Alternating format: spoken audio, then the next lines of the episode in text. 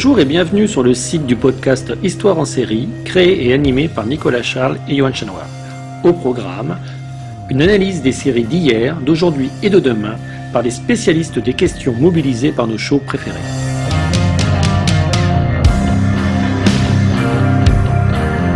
Histoire en série, c'est le podcast qui met en relation histoire, sciences humaines et séries.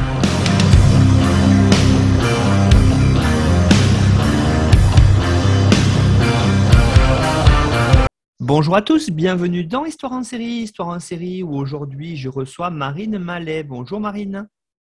Bonjour Nicolas, merci beaucoup. Merci Marine. Vous êtes doctorante en sciences de l'information et de la communication à l'Université Paris 2 Panthéon-Assas au sein du Centre d'analyse et de recherche interdisciplinaire sur les médias, le charisme, et vous êtes chargée d'enseignement. Vous réalisez actuellement une thèse portant sur les séries télé dystopiques et la production d'imaginaire collectif. Vous interrogez les représentations sociétales proposées par encore plus de trois séries dystopiques, ainsi que leur réception et leur mise en conversation au sein des communautés en ligne de séries notamment les groupes Facebook dédiés à ces séries.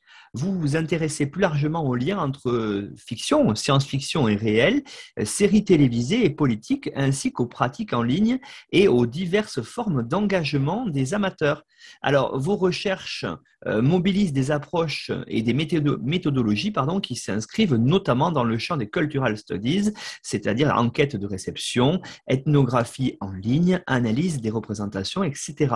Voilà, donc on vous retrouve, vous avez un site euh, internet, vous avez un compte Twitter, on a mis toutes les références sur la page de l'émission, euh, sur notre site histoireensérie.com. Alors, peut-être avant de commencer, un petit mot, Marine, sur votre thèse. Votre thèse, vous parlez de, séries dystopiques vous parlez de La Servante écarlate, on ne va pas aller plus loin. Les deux autres séries, c'est quoi, Marine? Oui, alors, euh, donc La Servante écarlate, comme vous l'avez dit, et Black Mirror et euh, The Undread, donc euh, une série de CW. Merci beaucoup. Voilà, c'est très intéressant cette idée hein, de travailler sur les dystopies. Alors, on va parler dystopie euh, tout au long de cette émission, peut-être avec, euh, euh, je ne vais pas dire que La Servante écarlate est, plus connue que Black Mirror, mais en tout cas, c'est une des séries très connues à l'heure actuelle. pour celles et ceux qui ne connaîtraient pas, en tout cas, ou pour rafraîchir, peut-être en tout cas, la, mémoire d'autres qui auraient pu voir les saisons il y a quelque temps, est-ce que vous pourriez nous en faire le pitch et la présentation, s'il vous plaît, Marine? Oui, bien sûr. Alors, je, vais essayer d'être euh, rapide. Donc, euh, La Servante écarlate, en anglais, euh, The Handmaid's Tale, c'est une série télévisée donc américaine qui a été créée par Bruce Miller et qui est diffusée depuis avril 2017 sur la plateforme de vidéo à la demande Hulu. en France, la première saison a été diffusée en juin 2017 sur la plateforme OCS. Et on peut retrouver la série euh, donc, euh, sur d'autres plateformes de vidéo à la demande comme Salto, Amazon Prime Video ou TF1 euh, Série Film. Donc actuellement, la série elle est constituée de, quatre saisons. La, dernière, elle a été diffusée en avril 2021 et on a une cinquième saison qui est prévue pour, pour 2022. Donc, on y reviendra, je pense, plus en détail par, par la suite, hein, mais dans les grandes lignes, The Handmaid's Tale, c'est une série télévisée dystopique qui imagine un futur proche où, en prenant pour prétexte des problèmes de fertilité qui ont engendré une chute alarmante du taux de natalité, une secte fondamentaliste a organisé l'assassinat du président et pris le pouvoir aux États-Unis lors d'un coup d'État pour créer euh, ce qui va s'appeler la République de Gilead. Donc, c'est les fils de Jacob, c'est le nom de, ce groupe, se sont employés en fait à réorganiser la société euh, en une théocratie puritaine et totalitaire profondément misogyne, hein, où les femmes encore fertiles vont être forcées de devenir euh, des servantes, des handmaids, donc, euh, et vont avoir pour fonction principale de donner des enfants aux hauts gradés de, cette nouvelle société, euh, les hauts gradés qu'on va appeler les, les, commandants. Et en fait, c'est dans ce contexte qu'on va suivre le personnage principal de la série qui s'appelle June Osborne au début de la, première saison, on assiste euh, à son arrestation. Je ne spoil pas, hein, c'est dans le premier épisode. On assiste à son, arrestation alors qu'elle essayait de fuir au Canada avec son mari euh, Luc et sa fille Anna. Donc, elle va être arrêtée et envoyée au Centre Rouge afin d'être euh, formée, entre guillemets, pour, pour oublier son identité et devenir servante. Ensuite, elle va être envoyée au service du commandant Fred Waterford, qui est interprété dans la série par Joseph Fiennes, et de sa femme Serena Joy, interprétée par Ivan Straussky. Et, et, donc, June va devenir Offred, en français de Fred. Donc, à noter, hein, dans la série, chaque servante prend le nom du commandant de la famille qu'elle rejoint, avec l'ajout de la particule de ou off en anglais, ce qui renforce vraiment l'idée de chosification et de, de propriété des servantes. Et donc, d'ailleurs, ces servantes qui sont qualifiées de, réceptacles ou euh, d'utérus à pattes. Et, euh, en effet, hein, dès qu'elles ont donné naissance à un enfant, celui-ci est confié euh, à l'épouse du commandant. Et donc, tout au long de la série, on, va découvrir cette société, son fonctionnement, mais on va aussi apprendre à connaître June, son histoire, et on va suivre son quotidien donc de servante à Gilead, ainsi que les formes de résistance qui vont se mettre en place secrètement, avec par exemple le réseau de résistance Médée. Et dès la saison 2, donc, euh, les tentatives de June pour euh, rejoindre le Canada et retrouver, euh, sa fille Anna. De manière progressive et tout au fil des saisons, on, comprend également les différents rouages de Gilead et les, origines de cette société. Pareil, on, y reviendra sans doute par la suite. dans la série, le, rôle principal de June est interprété par, euh, par l'actrice Elizabeth Moss, qui a également réalisé les épisodes 3, 8 et 9 de la quatrième saison. Et ça, je le précise parce que euh, c'est pas anodin dans le sens où il constitue vraiment des tournants pour, euh, pour le personnage de June. Autre élément qui me semble important de, préciser, hein, c'est que la série a connu, enfin c'est ce que vous, vous, disiez dans la présentation, la série a connu dès sa diffusion un très grand succès critique qui a été récompensé un grand nombre de fois aux, Emmy Awards depuis 2017. Euh, si je ne dis pas de bêtises, on compte 75 euh, nominations euh, dont, et l'obtention de, de, 15 Emmy. Donc, euh, la première saison de, la série est directement adaptée du roman éponyme de, Margaret Atwood, qui lui est paru en 1985 et qui a été traduit en français en, 1987. Et le, roman a également connu un succès commercial et critique. Euh, dès sa sortie, a été largement euh, récompensé. C'est-à-dire que le, récit de la servante écarlate n'est pas né avec, avec la série. Hein. le roman lui-même avait eu euh, un, grand retentissement. Mais du coup, bah, plus de 35 ans après, il reste quand même d'une grande actualité et on, lui reconnaît une forme euh, d'atemporalité. Hein. Et donc, avant de parler de l'adaptation en série, euh, je souligne quand même que c'est pas la, série n'est pas la première adaptation du roman. Hein. Il avait déjà été adapté en 1990 avec un film américano-allemand de Voltaire Schlondor, je m'excuse pour, euh, la prononciation. Euh, film n'avait d'ailleurs euh, pas reçu un très bon accueil et que bah, qu'on connaît très peu hein, finalement aujourd'hui et qui diffère beaucoup du roman, notamment en raison de, l'absence des flashbacks qui sont quand même des, éléments essentiels du récit. du récit. On avait aussi eu un opéra euh, danois en 2000, un ballet en 2013 et très récemment en 2019, euh, on a eu euh, l'adaptation en roman graphique. Donc la série a été largement saluée pour, la qualité de, l'adaptation et Margaret Atwood d'ailleurs est productrice, hein, consultante sur la série télévisée et donc la série est à la fois très fidèle au roman de, 1985 et en même temps elle est très moderne puisqu'elle intègre euh, des éléments et des enjeux euh, actuels. On peut noter euh, cependant quelques petites différences entre le roman et la série. Alors quand je dis série, je parle ici vraiment de la première saison puisque à partir de la deuxième saison, il s'agit plus d'adaptation mais bien d'un processus de création libre. Et donc, sur les petites différences dont je vous parlais, on peut, notamment euh, parler des, temporalités, puisque dans le roman, on suit le fil des pensées d'une servante, donc euh, des Fred, qui nous informe sur euh, la République de Gilead dans laquelle elle vit, ou plutôt survit, hein, vu son, quotidien. Et donc, elle va se, remémorer sa vie d'avant, son mari Luc, sa fille Anna, les femmes qui travaillaient, qui mettaient des jupes et du vernis, etc. Et c'est seulement à la fin du livre, en fait, dans la dernière partie qui s'appelle Note historique, qu'on se rend compte que le récit de Defred est en fait un témoignage enregistré sur, euh, des cassettes et étudié à l'occasion du 12e colloque d'études gileadiennes euh, qui se déroule en 2195.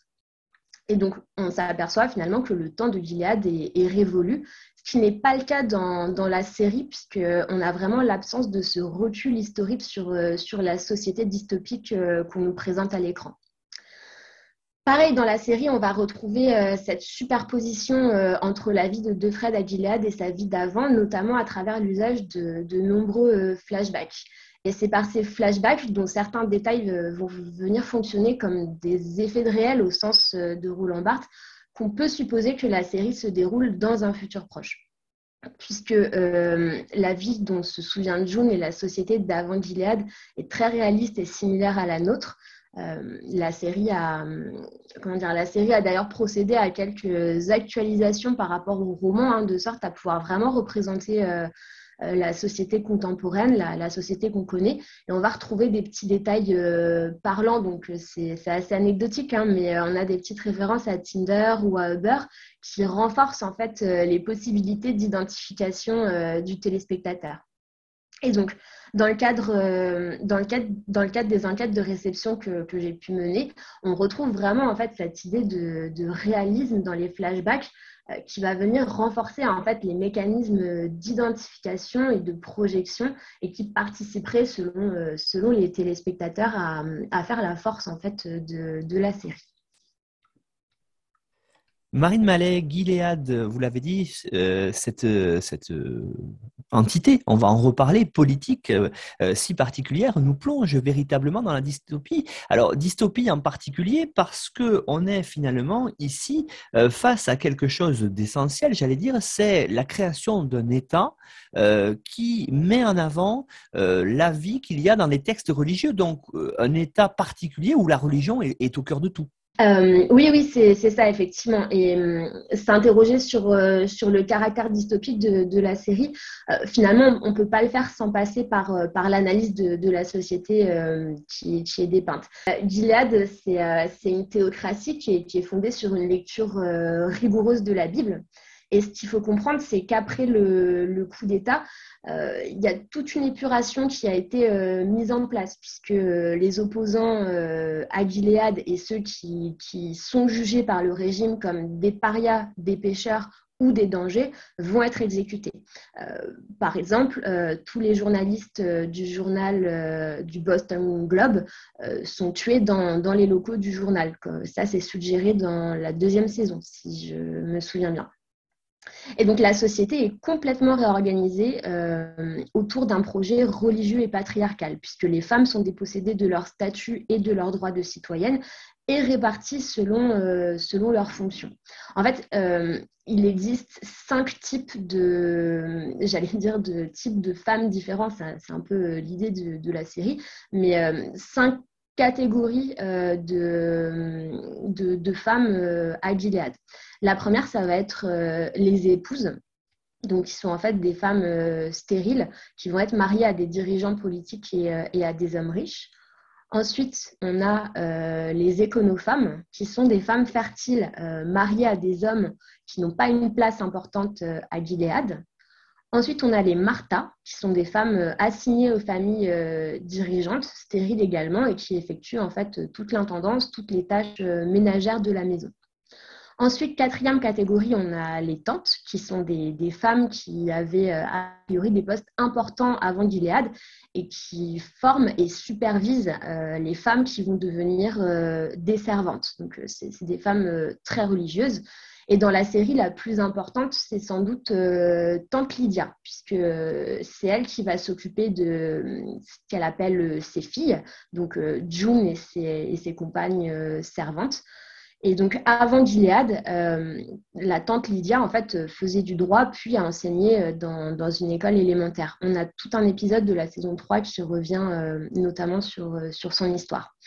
Et enfin, on a la catégorie donc des servantes, qui sont des femmes fertiles dédiées à la reproduction et qui sont assignées à des familles de haut rang pour leur donner un enfant. en fait, ces femmes pourquoi elles ne sont, pas, des éconofemmes C'est qu'elles ont péché euh, par le passé selon les principes euh, de Gilead et c'est pour cela qu'elles se retrouvent servantes. Par exemple, euh, June a fréquenté son mari Luc pendant que celui-ci était encore marié, ce qui fait d'elle une femme adultère. Moira et Emily, donc deux autres, servantes, elles sont homosexuelles, ce qui constitue un, un péché selon, selon Gilead. Donc, ce qui est intéressant dans cette dystopie, c'est que c'est qu'elle n'est pas dirigée en fait spécifiquement contre les femmes. on voit souvent ressortir le terme de dystopie féministe, comme cela est souligné en post-faste du roman dans, dans l'édition Robert Laffont. Et à mon sens, effectivement, il y a quelque chose de cet ordre, puisqu'il est question des, droits des femmes dans la série, et c'est également la réception euh, qui en est faite. Mais The Handmaid's Tale va au-delà en fait de ça dans, la dystopie, puisque le, régime mis en place n'est pas seulement dirigé contre les femmes. Donc, euh, il s'agit d'un système euh, patriarcal, donc forcément, les, hommes ont l'ascendant sur les femmes et des droits beaucoup plus importants. Euh, mais on a aussi euh, différents euh, rangs de femmes, comme je vous le disais. Après, malgré ça, aucune femme, par exemple, n'a le, droit, le droit de lire, peu importe, peu importe leur rang. Mais on a quand même certaines femmes qui sont plus puissantes que d'autres hommes, comme c'est le cas, des épouses être un homme n'est pas non plus euh, la garantie euh, de, ses droits et de, la sécurité, puisqu'on on le voit dans la deuxième saison, hein, lorsque June tente de s'enfuir, euh, elle va passer une nuit chez, un passeur qui s'avère être musulman, ce qui est interdit et passible de mort à Gilead. D'ailleurs, il sera, il sera ensuite exécuté une fois découvert. Idem, euh, on a des gardiens qui sont exécutés pour, euh, différentes euh, fautes commises.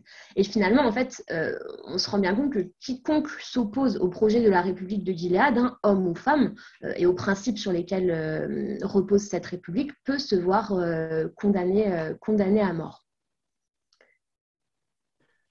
Comment est-ce que euh, dans cette dystopie, finalement, on est passé, on le comprend bien, hein, puisqu'on le voit et au fur et à mesure de l'avancement des saisons, on comprend qu'il y a une lutte entre les États-Unis libres, qu'on pourrait appeler libres, et Gilead. Finalement, comment on est passé de l'un à l'autre, des États-Unis à Gilead C'est d'ailleurs euh, le cœur finalement de, l'intrigue de la saison 4, hein, cette lutte euh, qu'il y a armée. On, on, parle véritablement d'ailleurs de front entre Gilead et ce que Gilead appelle les rebelles, c'est-à-dire les Américains qui voudraient restaurer leur pays.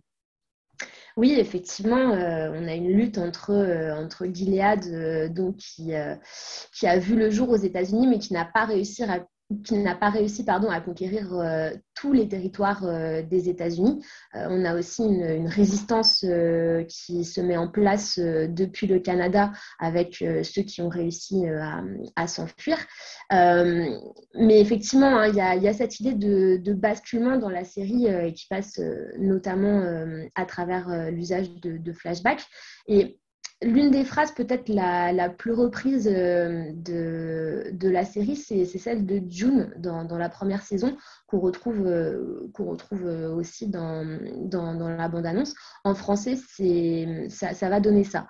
elle nous dit Avant, j'étais endormie, c'est comme ça que c'est arrivé. Quand ils ont massacré le Congrès, on ne s'est pas réveillé. Quand ils ont blâmé les terroristes et suspendu la Constitution, on ne s'est pas non plus réveillé. Maintenant, je suis réveillée la manière dont la société a, basculé pour, euh, pour devenir Gilead, euh, je vous le disais, est abordée dans la série au fil, euh, au fil des différents flashbacks. Et ce qui est intéressant, c'est que pour les personnages, un tel basculement n'est pas envisageable jusqu'à ce qu'il se produise. Et c'est exactement le sens de, la phrase de Jung que, je viens de vous lire. Hein.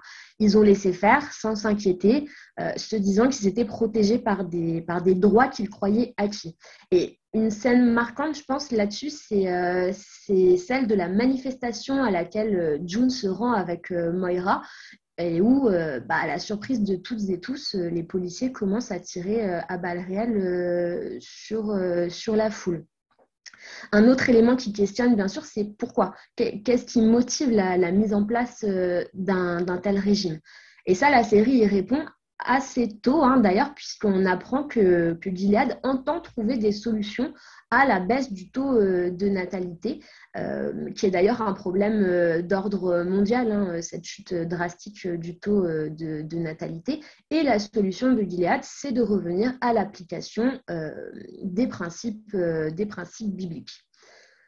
Donc, la chute du taux de, natalité euh, dans la série et dans le roman, hein, elle aurait euh, plusieurs causes. Euh, ce serait dû aux pollutions, aux cultures OGM, aux perturbateurs endocriniens et autres produits chimiques qui auraient joué en fait un rôle sur, la fertilité des femmes et des hommes, bien sûr, mais ça, aucun homme ne savoura stérile à, Gilead. C'est d'ailleurs tout un enjeu dans le récit. Et on a aussi les, les mœurs de, de, la société d'avant Gilead qui sont, euh, qui sont blâmées. Donc euh, l'avortement, la contraception, les maladies sexuellement transmissibles. Euh, tout, tout, cela, ce serait lié à un mode de vie comment dire, blâmé par, par Gilead, qui aurait pour conséquence de réduire en fait les chances de faire remonter le taux de natalité. Et donc, pour pallier à ça, bah, Gilead ne laisse pas le choix aux femmes encore fertiles. C'est-à-dire que tous les mois, au cours euh, de ce qui va s'appeler euh, la, cérémonie, qui est en fait un viol euh, ritualisé hein, finalement, elles auront un rapport sexuel avec leur commandant sous la surveillance de l'épouse afin de donner un enfant à la famille. Et alors, c'est largement discutable, hein, mais, c'est assez intéressant de, noter que ceux à l'origine de Gilead sont convaincus de pour, pour le bien de tous. Et hum, Laurent Bazin souligne qu'il s'agit là de, l'ambivalence propre aux dystopiens. Ici, la dystopie est pensée par ses créateurs comme une solution à un problème insoluble. Et dans le roman de Margaret Atwood, euh, on a cette phrase assez parlante euh, du commandant Waterford euh, à Alfred qui lui dit en parlant des femmes Maintenant, elles sont protégées. Elles peuvent accomplir leur destin biologique en paix, avec une aide et des encouragements sans limite.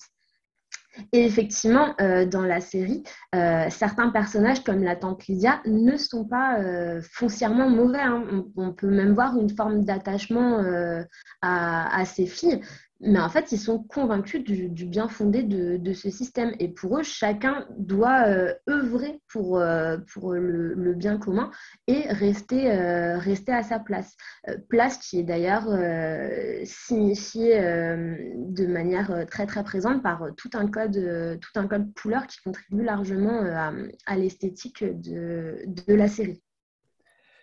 C'est une série effectivement particulière avec une photographie particulière, plutôt sombre hein, d'ailleurs, euh, surtout dans les, vraiment dans les premières saisons, mais, mais, on voit tout au long de la série cette idée-là. Parlez-nous un peu de cette esthétique et en même temps, vous étiez en train de nous dire qu'il y a effectivement, quand on parle bien sûr des servantes qui sont en rouge, hein, d'où le titre en plus, et écarlate qui ne renvoie pas que au rouge, vous allez nous le dire peut-être un peu plus tard, quand on parlera plus en détail de June, mais euh, chacun des personnages, les tantes, les épouses, les servantes, ont un code couleur particulier. Oui, euh, bah, la, série a été euh, d'ailleurs euh, remarquée et, saluée très largement pour, pour, pour sa scénographie. Hein. Effectivement, mais ça, je pense que c'est le propre de, de beaucoup de, de dystopies. On a, on a une ambiance très sombre, très, très désaturée presque. Et en même temps, l'image et les couleurs jouent un rôle très important. Euh, les couleurs d'abord, puisque celles-ci sont, très présentes et représentent finalement euh, bah, tout un système où chaque couleur correspond à un rôle et à, une fonction. Et certains, euh, certains commentateurs de la série ont d'ailleurs rapproché ce, code couleur en fait de ce qui était mis en place sous le, régime nazi, par exemple cet attachement euh, aux, couleurs et, euh, et, au caste euh, finalement. Les épouses, par exemple, sont toutes vêtues de la même manière avec de, longues, de longues robes vertes. les Martha, elles, sont habillées de façon très terne, vert gris. Les tantes, elles, c'est des vêtements très simples, marron. Les petites filles sont vêtues de rose, les petits garçons de bleu. Euh, et les servantes, donc, euh, quant à elles, la, servante écarlate, hein, sont, vêtues de, rouge. Donc, euh, évidemment, rouge, la couleur du sang et, de, la fertilité. Et ce qui n'est pas, pas anodin, c'est que lorsqu'elles sortent, elles portent également une coiffe blanche, donc leurs ailes, qui, va leur, euh, leur cacher euh, le visage, les empêchant d'être vus, mais également de voir. Et ça, ça donne, euh, ça, donne lieu à une sensation d'enfermement qui, transparaît très bien dans, dans le cadrage de, la série. je pense notamment à des scènes lorsque lorsqu'elles marchent en binôme dans la rue et se parlent sans pouvoir se voir, ou alors lorsqu'elles font leur, leur course. Et de la même manière, euh, le rouge euh, de leur tenue les marque et limite, limite drastiquement en fait toute possibilité de fuite puisque c'est ce, que, ce que vous disiez. Gilead, c'est un environnement austère, les rues sont sans couleur très sombre. Et la cape rouge, quant à elle, ressort dans, dans, dans, cet environnement finalement. Et donc, euh, on a ce jeu de, des couleurs qui est, souligné également euh, par, par des plans. Euh, pris, euh, pris du, dessus, par exemple, euh, où les silhouettes des servantes se, détachent sur la neige à, Boston, ou par, des effets de, contraste entre servantes et épouses et leurs vêtements rouges et verts, ce qui donne lieu effectivement à une esthétique très, particulière et, et à, des plans, à des plans très beaux, en fait, finalement. Marine Mallet, quand on s'intéresse à cette série, La Servante écarlate, on pense, vous l'avez dit à l'introduction, au personnage effectivement hein, de, de, Fred, hein, c'est-à-dire de June Osborne. Euh, qu'est-ce qu'on peut dire finalement de son évolution tout au long de la, de la série? Et en particulier comment euh, elle va de plus en plus, de par son côté rebelle, hein, notamment vis-à-vis de l'institution et de Tante Lydia en particulier, mais comment elle va plonger de plus en plus dans une véritable spirale de violence. oui, euh, alors June, Osborne, donc, euh, qui, est, campée par, euh, par Elisabeth Moss, donc le personnage principal qui, porte la série hein, et qu'on va suivre pendant, pendant, quatre saisons. Donc pendant, pendant, la première saison, on découvre une June donc enfermé euh, à Gilead qui, découvre euh, finalement euh, cette, cette, nouvelle société, ces nouvelles, ces nouvelles règles, qui, qui les subit, qui va avoir une relation forcée euh, et, de manière à, se, à se, protéger le plus possible avec le, commandant euh, Fred, Fred Waterford. Donc c'est ce que je vous disais hein, tout, au long de, la première saison, on est vraiment sur, euh, l'adaptation du, roman. On a aussi la relation de June avec, avec le, chauffeur de, de, la famille, Nick, dont, dont elle va finalement tomber amoureuse elle va tomber également euh, enceinte euh, et avoir un enfant donc, euh, qui s'appellera Nicole dans, la République de, de, Gilead. Mais en fait, à partir de, la deuxième saison, quand on entre dans, le processus de, de création libre, on fait face à un problème. Donc, dans le cadre de ma thèse, j'ai mené des entretiens avec, euh, avec des sériphiles qui, euh, qui ont visionné donc, euh, la, la, Servante écarlate. Et ce qui ressort, c'est qu'à à partir de, de, la saison 2, on, est face à, un problème puisqu'il y a comme une sorte de, redondance en fait dans, euh, dans, le, schéma narratif euh, dans lequel semble s'enfermer euh, la série jusqu'à la quatrième saison. On a deux choses en fait qui, qui reviennent. C'est le fait que bah, l'intrigue tourne finalement autour du projet de June de, s'enfuir de Gilead, puisque alors dès, dès, la saison, on le voit, elle essaie de s'enfuir, mais elle échoue. Euh, et finalement, dans les saisons 2 et 3, euh, c'est la, la, trame de fond euh, de, de, la série. L'idée, c'est de réussir à s'en aller, mais à chaque fois, lorsqu'elle y parvient, finalement, elle décide d'y retourner pour aller récupérer sa première petite fille, Anna. Et donc, elle se fait recapturer, elle se fait punir, toujours plus sévèrement, ce qui donne lieu à des scènes euh, de, de, plus en plus violentes. Hein, euh, c'est des scènes de torture physique et, psychologique. Et hum, ça, c'est beaucoup ressorti en entretien, cette escalade de, de la violence que qui, est l'une des raisons pour, euh, pour laquelle certains téléspectateurs m'ont dit avoir arrêté euh, la, série. C'est euh, la redondance du scénario et une violence qui leur paraissait de plus en plus injustifiée à partir de, de, la deuxième saison. En revanche, dans la quatrième saison, il se produit un phénomène intéressant puisque June va parvenir à s'enfuir et progressivement à rejoindre le Canada Et en fait, tout au long de cette saison, le personnage de June va se faire de plus en plus violent. Alors, bien sûr, en réaction au, traumatisme et aux violences qu'elle aura, qu'elle aura subies à Gilead.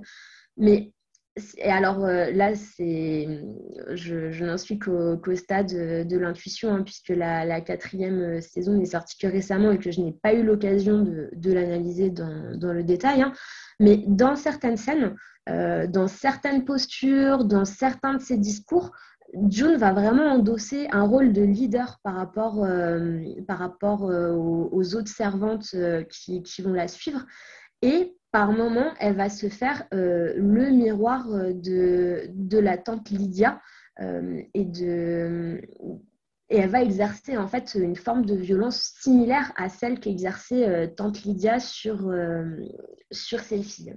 C'est aussi, quand on regarde cette dystopie, l'occasion de s'interroger sur le passé, Marine. Vous allez nous en dire plus parce que c'est intéressant cette idée. Euh, finalement, à travers, vous l'avez dit, notamment les flashbacks, cette idée que revisiter le passé, ça permet d'alerter sur le présent. C'est-à-dire, en fait, comment est-ce que les créateurs ont pensé finalement euh, cette fiction-là hein, à partir de faits réels? Oui, bah, c'est euh, c'est la réalisatrice euh, Rin Morano qui, euh, expliquait, euh, donc là je la cite, hein, tout ce qui est dans le livre, c'est produit ou se produit quelque part dans le monde. Et effectivement, alors c'est pas tant les, créateurs, mais c'est peut-être surtout Margaret, Margaret Atwood hein, qui expliquait qu'en fait, tout ce que son livre tout ce qui constitue euh, son livre se fonde uniquement sur des faits et des pratiques ayant déjà existé par le passé ou qui existent encore quelque part euh, dans, le monde.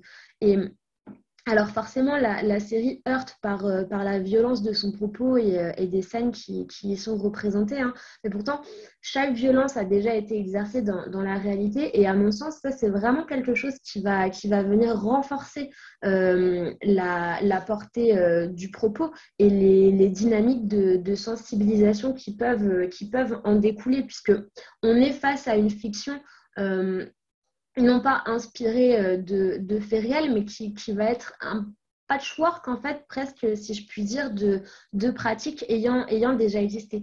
Et ça, ça, permet vraiment d'engager une réflexion sur, euh, sur l'actualité euh, des États-Unis, mais enfin, on peut peut-être parler d'une actualité mondiale, presque finalement, comme, comme on le verra par par la suite. Marine Mallet, euh, par rapport justement à cette série euh, Handmaid's Tale, donc la servante écarlate, on a véritablement euh, un, engagement hein, par rapport à la cause des femmes. C'est très intéressant parce que, euh, vous l'avez dit, notamment à travers leur place dans la société, à travers ce qu'elles subissent comme violence, à travers aussi la, la, place des épouses, qui sont des, des, personnes qui doivent être en retrait, vous l'avez dit, où il y a de nombreuses interdictions. c'est quelque chose de très engagé. Alors peut-être, avant d'aller analyser la série elle-même, revenir sur le contexte de production et surtout de diffusion. On est aux États-Unis dans un contexte post-MeToo, hein, donc peut-être rappelez-nous ce que c'était, et on est aussi euh, quelques mois après l'élection de Donald Trump à la présidence américaine. Donc là, il y a quand même cette série, il y a une certaine résonance avec l'actualité. Oui, euh, effectivement, et euh, cet effet, cet effet d'agenda a, largement été souligné, souligné. Et effectivement, vous, l'avez dit, hein, la, sortie de la première saison a coïncidé avec l'arrivée de, Donald Trump à la, présidence des États-Unis.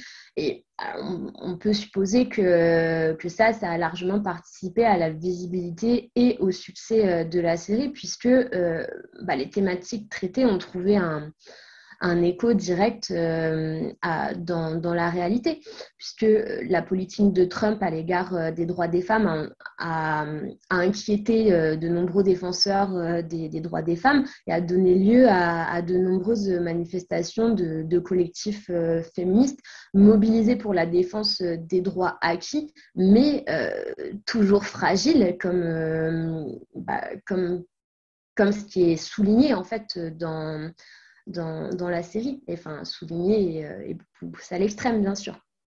et on, pense notamment au droit, au droit à l'avortement remis en question dans, de nombreux États des États-Unis. Mais plus généralement, il y avait le projet... mince, j'arrive plus à parler.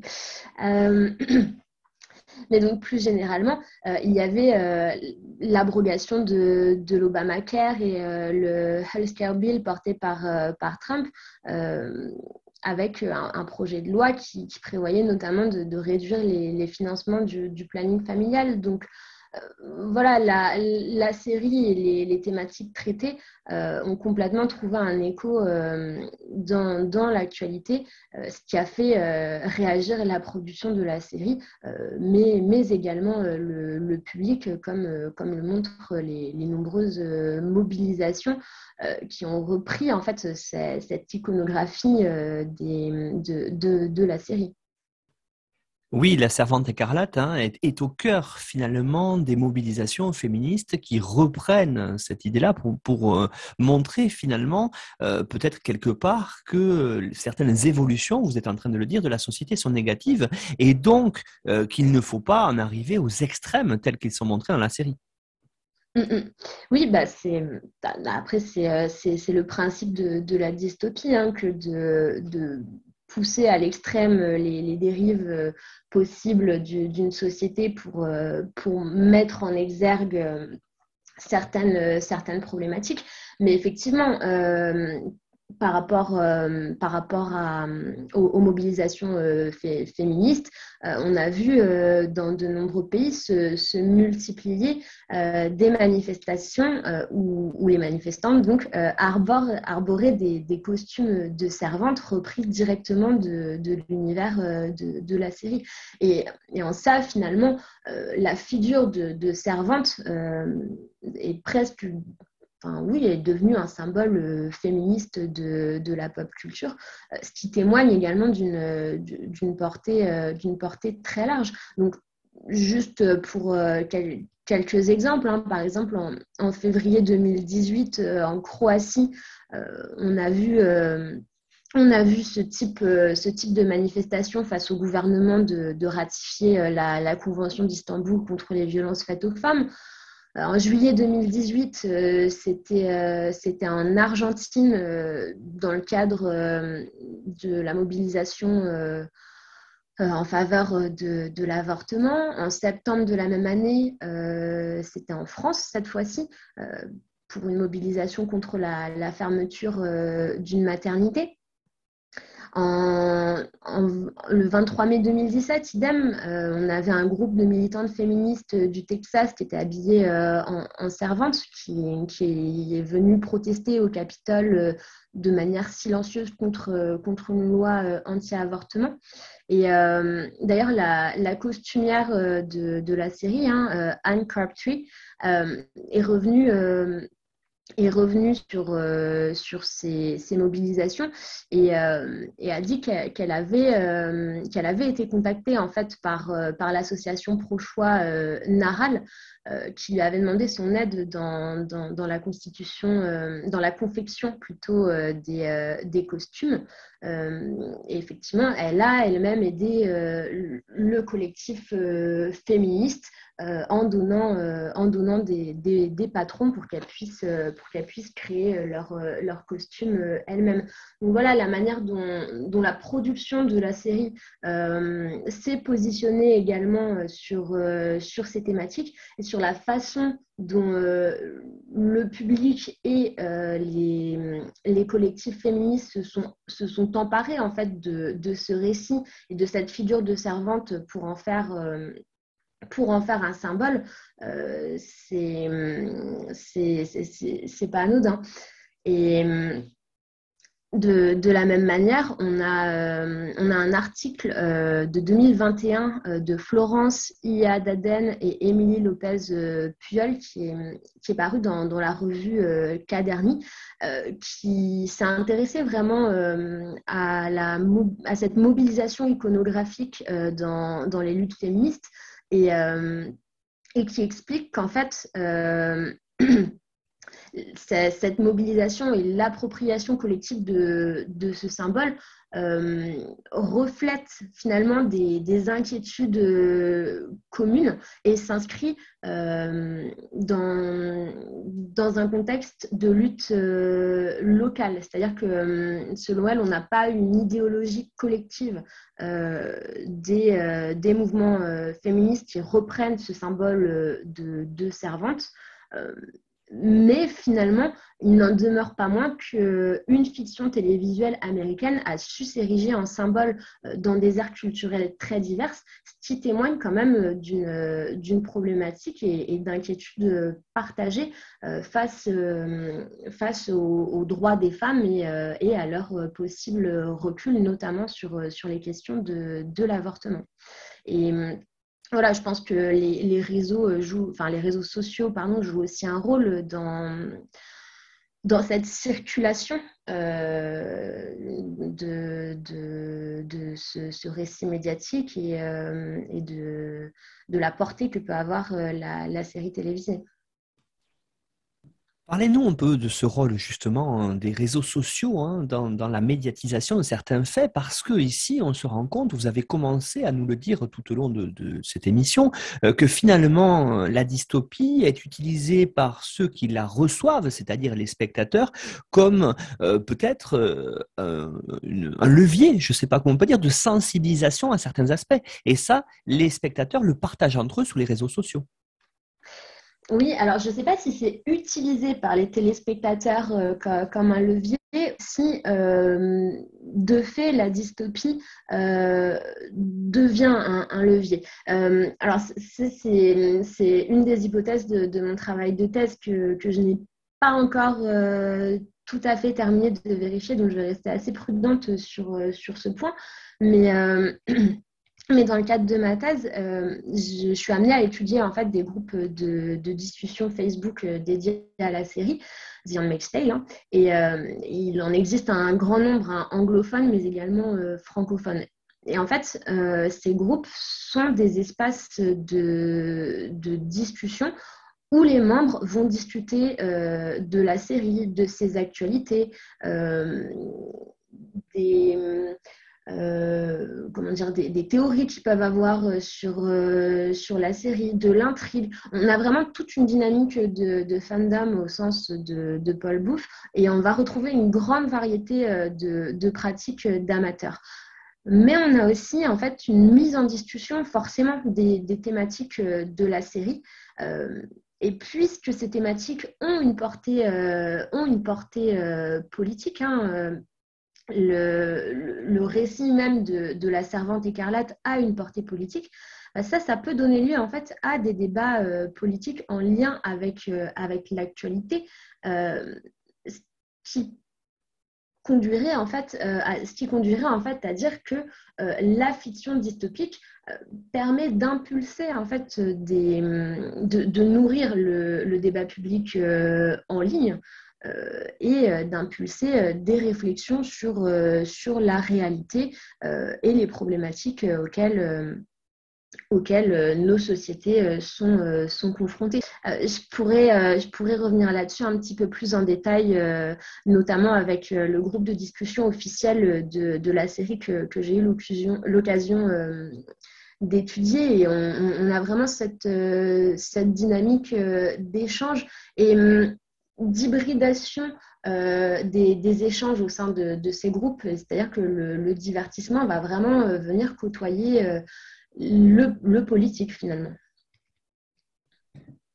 Dans la dernière partie de notre euh, émission, euh, Marine, on va évoquer euh, quelque chose que vous connaissez bien, vous, dans les sciences de l'information et de la communication. On va parler effectivement des réseaux, bien sûr, mais aussi de transmédia storytelling, un thème qui est cher à Mélanie Bourda, notamment, qui est venue présenter ce, thème-là à travers plusieurs séries. Alors, pour vous, peut-être, Marine, une première question intéressante ici, cette idée. on a vu Handmaid's Tale, c'est d'abord un roman, on est passé à la série, puis finalement, on revient à un nouveau roman. Alors, euh, l'idée hein, de ce transmédia storytelling, c'est vraiment ici de quelque part de prolonger la narration sur différents supports.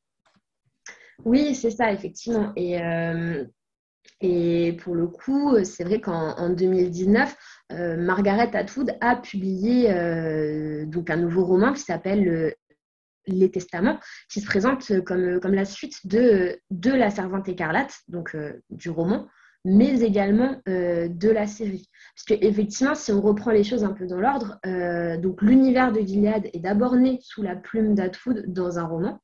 Ensuite, cet univers et l'intrigue principale a été adapté, donc comme je vous le disais plusieurs fois, mais notamment dans la première euh, saison de la série. Puis les créateurs ont continué à, développer l'histoire euh, de June, d'apporter encore davantage de, détails à, l'univers euh, de, Gilead au fil, fil des, saisons de, la série. Et ici, en fait, dans, ce deuxième roman, euh, Margaret Atwood va, venir prolonger en fait l'univers euh, de, Gilead en tenant compte de, ces différents éléments et de l'histoire euh, créée par, la série, qui va vraiment venir inscrire The Handmaid's Tale dans une logique de, de récit transmédia. par exemple, Nicole Angelo Bettier emploie un terme assez parlant qui est celui de Gilead verse. Euh, je, je l'ai trouvé très, euh, très opportun pour, euh, pour décrire bah, les effets en fait de, de, ce roman et, et, je vais essayer de ne pas en dire trop sur, sur le roman, mais, mais ce qui se passe dans, dans les testaments, c'est que déjà l'intrigue se situe une quinzaine d'années après ce qui se passe actuellement dans, dans, la série et nous donne des informations sur trois personnages féminins, donc la tante Lydia, euh, la première fille de June, euh, Anna, et l'enfant qu'elle a eu euh, avec Nick à Gilead, bébé Nicole.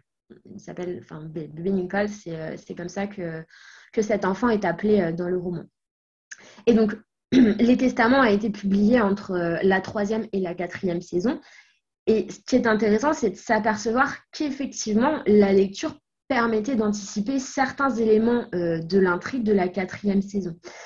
Donc, je ne vous en dis pas plus, mais les testaments va, vraiment permettre de travailler, euh, d'étoffer euh, un récit sur, euh, sur divers supports médiatiques. Et c'est vraiment très intéressant. Autre euh, biais hein, pour euh, parler de, ici de transmédialité, c'est l'idée euh, que Hulu, donc la, chaîne payante américaine, a créé un groupe de discussion Facebook en amont notamment de la diffusion de la première saison. Alors là aussi, dites-nous pourquoi ils ont fait ça. C'est une stratégie de, de, communication. Ça a permis de mobiliser dès avant la diffusion de la série des spectateurs. ça a permis de construire un public véritablement actif euh, pourquoi est-ce que Hulu a euh, travaillé comme ça autour de cette série-là? Et c'est d'ailleurs ce euh, travail qui a eu un amont qui a aussi permis le succès de la série telle qu'on le connaît. donc effectivement, c'est le groupe Facebook dont, je vous parlais à l'instant, mais avant la diffusion de, la première saison, les services de communication de, de Hulu ont créé un groupe euh, de, discussion euh, Facebook et forcément on suppose dans, une logique de divertissement et de marketing. L'idée c'était vraiment de, de consolider un public euh, en envoyant par exemple euh, un kit, euh, un kit presse à, des, à des influenceurs qui devaient poster et non pas animer mais alimenter ce, ce, groupe de discussion. Et oui, l'idée c'était vraiment de de susciter euh, l'intérêt euh, du plus grand nombre pour aller voir euh, et de, faire la promotion en fait quelque part de, la première saison de la série. Et donc ce groupe est géré par, par la page Facebook officielle The Handmaid's Tale et donc par les community managers de la chaîne et les modérateurs du groupe sont également des community managers. Aujourd'hui, il me semble que le groupe euh, regroupe du coup environ 67 000 membres, si je ne dis pas de bêtises, ce qui est, euh, ce qui est, énorme. C'est un groupe anglophone. Il y a beaucoup, beaucoup euh, d'échanges au, sein de ce groupe. Et moi, quand j'ai eu l'occasion de, mener une étude sur ce groupe, donc c'était au, printemps 2018, euh, euh, le groupe ne s'appelait pas de la même manière et n'avait pas non plus euh, les, mêmes, les mêmes paramètres de, de confidentialité. Et ça, c'est assez intéressant puisque En fait, depuis avril 2018, et ça, ça coïncide avec la, diffusion de, la deuxième saison, les paramètres, euh, du groupe ont été euh, modifiés. C'est-à-dire que les modérateurs ont changé la confidentialité euh, du groupe ainsi que son nom, puisqu'ils l'ont appelé The Handmaid's Tale Official Fan Group. Et tous ces éléments peuvent être compris en fait comme une stratégie marketing et une stratégie commerciale, puisque au début de l'enquête, le groupe de discussion était privé et, euh, encourageait les, contributeurs euh, à, venir parler, échanger euh, sur des sujets, comment dire, sur, des sujets importants, entre guillemets. Par exemple, le, groupe s'appelait hashtag Médé, The Official Handmaid's Tale Discussion pardon, hashtag Médé, The Official Handmaid's Tale Discussion Group. Voilà, dans le bon ordre. Euh, et si on se concentre euh, sur euh, le hashtag Médé, et, et, sur la, description du, groupe, euh, c'est assez étonnant puisque dans, la série, Médée est le groupe de résistance secret qui, travaille à la, destruction de, de Gilead de, l'intérieur. Et donc dans la vie réelle, je, voilà, Médée, c'est l'expression universelle pour appeler à l'aide, euh, ce qui est une déformation en fait de, la phrase française Venez m'aider. Et en fait, les services euh, de, de ont, choisi de, conserver l'étymologie française, entraînant le groupe dans une certaine réalité, euh, comme le montre le, texte de description, puisque le texte de, le texte de description du groupe, c'est Et si nous donnions vie à m'aider ici, dans notre propre monde, ensemble? En fait, le discours de présentation propose vraiment aux fans euh, de, de, partir de la série pour réfléchir à notre réalité. Et en fait prolonge l'enthousiasme et l'indignation euh, suscitée par, par la série. Ce qu'il ne faut pas oublier, c'est que euh, alors, ce groupe a été créé par un acteur euh, économique de, l'industrie euh, culturelle, mais il a aussi été très vite investi par les fans qui s'en sont emparés et, se le sont appropriés, ce qui l'a transformé en objet hybride, puisque je me suis aperçue qu'en fait, de nombreuses publications euh, sur ce groupe relevaient euh, du débat public euh, et politique et ont donné lieu à, des arguments fondés sur des expériences personnelles, sur des opinions politiques et ou religieuses et ou encore sur des citations de, sources scientifiques. Pour vous donner, pour vous donner un exemple, il y a un utilisateur avait posté une, vidéo sur euh, la stérilisation volontaire euh, des femmes et avait ajouté euh, la légende Je suis pour le contrôle des naissances et le droit des femmes à choisir, mais j'ai dû prendre du recul et réfléchir à cette question, des idées. Et donc, voilà, cette publication, elle a généré plus de, 400 commentaires et, a donné lieu à, à, un grand nombre de débats. Et finalement, l'analyse de, ce groupe montre vraiment une hybridation absolue euh, des contenus, puisque le, divertissement côtoie la réalité et, la fiction se mêle à la vie réelle et l'un devient une grille de lecture de l'autre et, euh, vice-versa.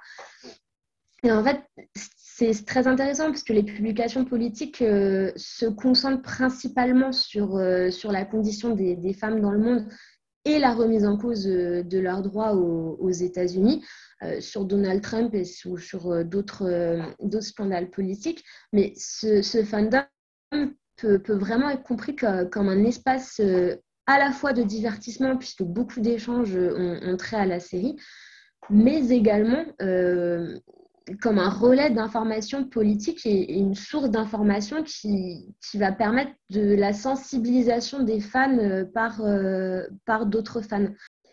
Et donc, euh, loin des réactions violentes et, instinctives, hein, la, lecture des commentaires révèle vraiment que les idées exposées sont soigneusement argumentées et développées, vont donner lieu à de, de longs débats qui, qui, vont, qui vont s'accompagner soit d'exemples pris dans la série, soit euh, de récits d'expériences personnelles ou d'articles scientifiques qui, vont venir euh, étayer et, nourrir euh, le propos.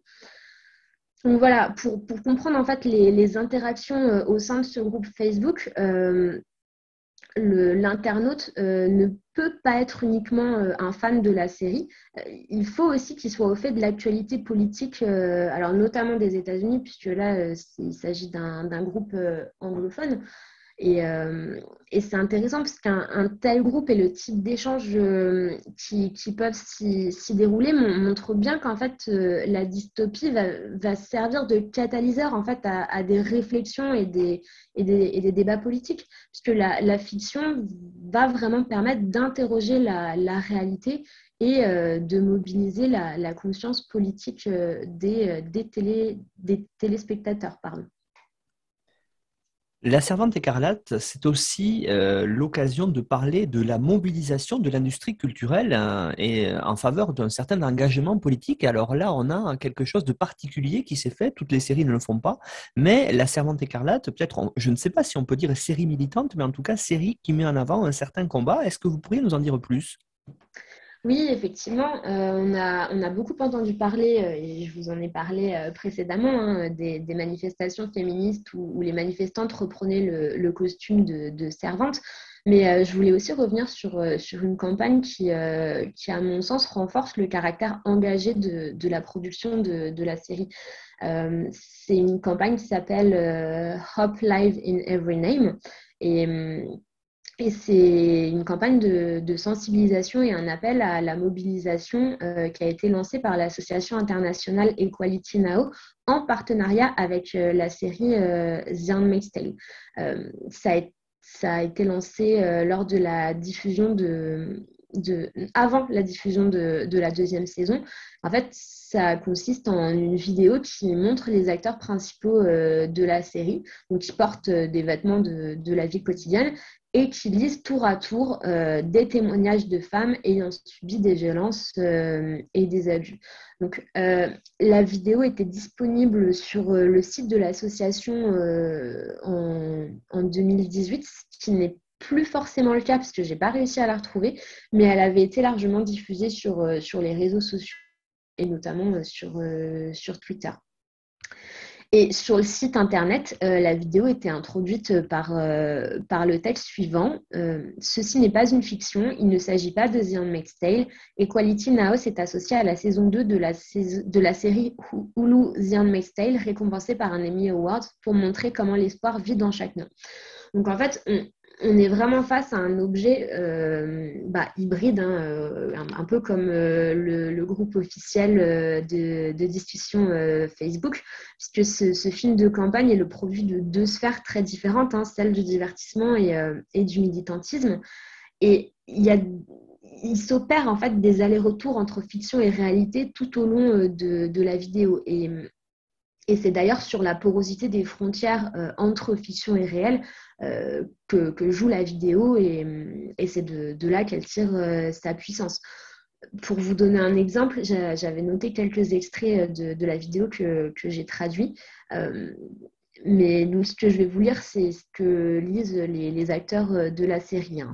On a, des, on a des phrases comme Les hommes savaient que j'étais une enfant, mais ils s'en fichaient, ils m'ont quand même acheté. J'ai eu une cérémonie, je ne comprenais pas ce que c'était, mais je savais que ça faisait mal. Euh, voilà, c'est ce type, euh, ce type de contenu. Et dans les premières secondes de, la vidéo, on n'a aucune information sur euh, la nature des textes qui sont lus, mais les termes utilisés font écho à certaines scènes de, la série. Par exemple, il est question de, cérémonie, de vêtements rouges, de mauvais caractère, de gouvernement qui, qui légitime et encourage la violence contre les femmes autant, enfin, tout ça, c'est autant d'expressions et de, situations en fait qui sont relatées euh, par, euh, par la série euh, dans, dans l'univers fictionnel. Et c'est juste, enfin, c'est seulement à la fin de, la vidéo que, les noms des femmes sont cités et qu'un acteur dit clairement ce n'est pas une fiction, ce n'est pas Handmaid's Tale. En fait, ce procédé permet vraiment de, montrer la, violence de ces témoignages et le fait que la fiction dystopique euh, n'est finalement pas si fictionnelle euh, que ça. Hmm. La façon dont, la vidéo est, construite euh, va vraiment permettre de capter l'attention des fans de la série, notamment pendant, pendant la période de diffusion ou en amont de, la diffusion de, la deuxième saison, hein, puisque si l'origine de la campagne du film n'est pas immédiatement identifiée, et c'est souvent le cas hein, euh, lorsqu'on est face à des contenus qui sont partagés sur, euh, sur les, médias sociaux, euh, la vidéo pourrait vraiment se faire passer pour une annexe, si je puis dire, de, la série, promouvant ou donnant de nouvelles informations sur, euh, l'intrigue de, la deuxième saison puisque d'autant plus que lors de la avant la deuxième saison on ne savait pas trop euh, de quoi allait être faite euh, cette deuxième saison puisqu'on savait que la première était l'adaptation du roman de Margaret Atwood on ne savait pas s'ils allaient poursuivre une intrigue qui concernerait uniquement euh, June ou si au contraire euh, la deuxième saison allait s'intéresser euh, à d'autres personnages, etc. Et donc, vu hors de son contexte, cette vidéo pouvait complètement appartenir au registre de la fiction et, en tout cas jouer sur cette idée qu'elle était liée à, la fiction. Et donc, ce, procédé est finalement particulièrement astucieux, hein, puisqu'il va permettre vraiment d'ancrer cette dystopie dans, bah, la réalité, puisqu'en en suggérant que, les témoignages décrits appartiennent au récit dystopique, euh, cette vidéo va amener en fait le public à réaliser que, la fiction est très réaliste. Et l'analyse du discours met en évidence euh, le lien entre les, témoignages lus et les, scènes euh, de, fiction. La, série The Handmaid's Tale, euh, certes, peut être regardée et est regardée et décodée par, certains téléspectateurs comme un simple divertissement, mais on a vraiment cette dimension profondément, euh, profondément euh, politique euh, qui irrigue tout, tout le récit, mais également les contenus, les contenus annexes, comme c'est le, cas de, de, cette vidéo, et qui, qui positionne vraiment la, la, production de, de, la série comme, comme engagée pour, pour la, la, cause des femmes. Vient renforcer euh, par la même occasion la, portée, euh, euh, politique de, de la série. Marine Mallet, merci beaucoup pour la présentation de cette série La Servante écarlate, Handmaid's Tale donc en anglais. Vous avez fourni, comme tous les intervenants et intervenantes, une bibliographie indicative que l'on retrouve sur la page de l'émission sur notre site. Allez le consulter, histoireensérie.com. Vous avez comme ça le résumé de toutes les émissions et puis vous avez euh, les liens pour aller écouter toutes les émissions depuis le début, depuis les trois saisons. Hein. on est déjà à la troisième saison. Euh, voilà, ça fonctionne très bien et c'est grâce à vous, on vous remercie. N'hésitez pas d'ailleurs à nous suivre sur les réseaux sociaux, que ce soit Twitter ou notre groupe Facebook aussi, euh, sur Histoire en série. Euh, retrouvez aussi l'actualité d'Histoire en série avec le résumé des émissions et les liens pour aller les écouter sur les grandes plateformes de podcast, Spotify et sur YouTube, sur le site de notre partenaire nonfiction.fr. Marine Mallet, merci beaucoup pour cette présentation. Et puis, à bientôt peut-être pour une émission spéciale dystopie ou pour une autre dystopie. Et bah, pourquoi pas. Merci beaucoup pour cette invitation.